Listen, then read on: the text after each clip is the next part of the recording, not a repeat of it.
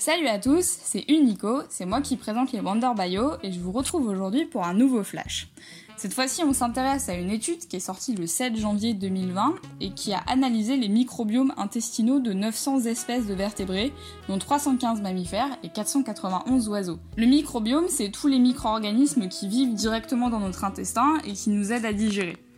Alors, dans cette étude, ils ont regardé s'il y avait un lien entre la diversité du microbiome qu'on retrouvait chez certaines espèces et avec leur alimentation, leur phylogénie et leur physiologie. Et ils sont tombés sur des résultats qui sont particulièrement étonnants. Par exemple, ils ont vu que chez la majorité des mammifères, il y avait une forte corrélation entre l'alimentation et le microbiome. C'est-à-dire que des organismes avec une alimentation qui était proche avaient un microbiome qui était relativement proche. Et ils ont aussi vu qu'il y avait cette même corrélation avec la phylogénie. C'est-à-dire que des espèces proches génétiquement vont avoir un microbiome qui va être plus proche, et ceci malgré des changements profonds dans l'alimentation. C'est-à-dire que des espèces euh, qui font partie du même ordre, mais qui ont des alimentations totalement différentes, vont avoir des microbiomes beaucoup plus similaires à celui d'espèces qui ne font pas partie du même ordre. Ça se traduit par un microbiome qui va être très spécifique et très diversifié euh, selon les groupes phylogénétiques et l'alimentation. Par contre, chez les poissons et les oiseaux, ils n'ont pas trouvé de forte corrélation entre le microbiome, l'alimentation et ou la phylogénie. Euh, ces espèces-là ont un microbiome peu spécifique. C'est-à-dire que euh, le, le, microbiome se retrouve chez quasiment tous les oiseaux et tous les poissons et qu'il est quasiment le même. Le truc qui est un peu étrange dans ces résultats-là, c'est le cas des chauves-souris. Et c'est ça qui est très intéressant dans cette étude. C'est que la corrélation qu'ils obtiennent pour les chauves-souris, elle est beaucoup plus faible entre le microbiote intestinal et le régime alimentaire ou la phylogénie que chez les autres mammifères.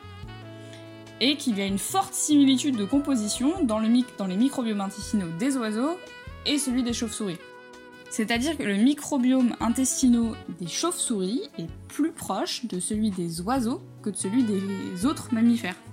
Un autre résultat étonnant, c'est qu'ils ont remarqué que le microbiome des ordres d'oiseaux qui sont incapables de voler, par exemple les autruches, les émeux, les casoars, les kiwis, ont des microbiotes qui sont plus similaires à celui des mammifères non volants que les autres oiseaux. C'est-à-dire qu'ils sont beaucoup plus spécifiques. Et ainsi, les personnes qui ont fait cette étude, elles ont vite pensé qu'il pouvait y avoir une association entre le vol et la perte de spécificité du microbiome. Et ça voudrait dire qu'il y aurait une convergence évolutive entre les chauves-souris et les oiseaux qui se traduirait par leur microbiome peu spécifique et qui serait expliquée par le fait que ces deux espèces font du vol battu.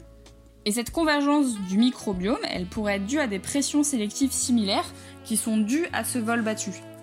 Par exemple, les oiseaux et les chauves-souris, ils ont tendance à réduire la longueur de leur intestin et à retenir le contenu de celui-ci pendant peu de temps. C'est-à-dire que, par exemple, quand nous, on digère, on va garder le contenu de notre intestin un certain temps, et il est plutôt long pour nous, le temps de la digestion et d'en sortir le maximum de nutriments.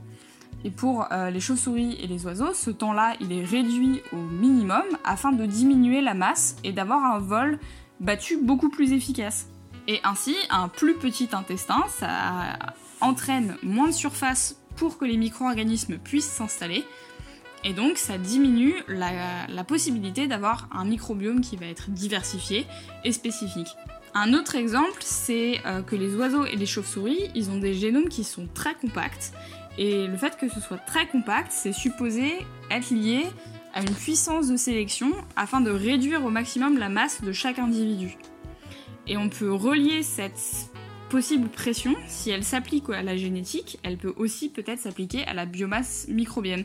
C'est-à-dire que les oiseaux et les chauves-souris auraient été sélectionnés au cours du temps euh, pour avoir la plus petite biomasse microbienne possible, parce que cela leur fournit un avantage pour le vol battu. Les oiseaux et les chauves-souris, ils ont aussi une meilleure capacité à absorber directement les nutriments. Euh, c'est-à-dire qu'ils font moins appel à leur bactéries pour digérer une grande quantité d'aliments. Donc ça va diminuer potentiellement le rôle du métabolisme bactérien pour aider à la digestion. en gros, ils peuvent se passer de la majorité des bactéries que nous, on a absolument besoin pour digérer notre nourriture. Ça fait que ça, ils ont besoin d'une spécificité de bactéries qui est beaucoup plus faible. Ça expliquerait aussi pourquoi leur microbiome il est essentiellement composé de bactéries avec une forte variabilité fonctionnelle. C'est-à-dire qu'ils ont peu de bactéries différentes, mais elles font plein de trucs. Donc le gros résultat qu'on peut tirer de cette étude, c'est que le fait que les chauves-souris et les oiseaux utilisent le vol battu, ça aurait aussi maximisé la fonction bactérienne en réduisant la diversité et la masse euh, du microbiome afin de permettre aux individus d'être beaucoup plus efficaces dans la réalisation du vol battu. Merci d'avoir écouté cet épisode de Flash. Vous trouverez la publication originale dans la description. N'hésitez pas à partager et à donner votre avis. On se retrouve pour un prochain Flash.